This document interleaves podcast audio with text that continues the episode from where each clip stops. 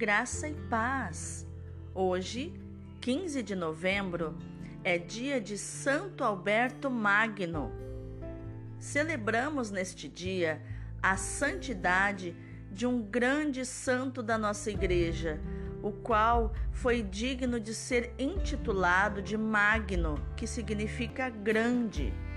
Nasceu na Alemanha em 1206, numa família militar que desejava para Alberto a carreira militar ou administrativa.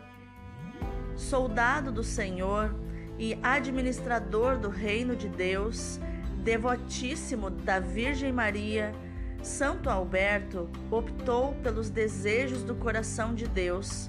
Por isso, depois de estudar ciências naturais em Pádua e Paris, entrou na família dominicana em 1223 a fim de mergulhar nos estudos, santidade e apostolado. Como consequência da sua crescente adesão ao reino, foram aumentando os trabalhos na vinha do Senhor. Por isso, na ordem religiosa, foi superior provincial e mais tarde nomeado pelo Papa como bispo de Ratisbona, um tempo em que somente um santo e sábio poderia estabelecer a paz entre os povos e cidades, como de fato aconteceu.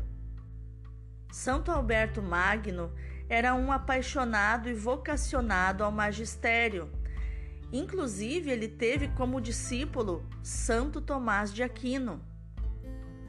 Foi dispensado do episcopado para, na humildade e pobreza, continuar lecionando, pregando e pesquisando, e dominando com tranquilidade os assuntos sobre mecânica, zoologia, botânica, meteorologia, agricultura, física, tecelagem, navegação e outras áreas do conhecimento os quais inseriu no seu caminho de santidade.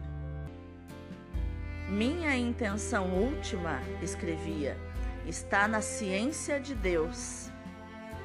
Suas obras escritas encheram 38 grossos volumes e, com o testemunho, impregnou toda a igreja de santidade e exemplo de quem soube viver com equilíbrio e graça a fé que não contradiz a razão.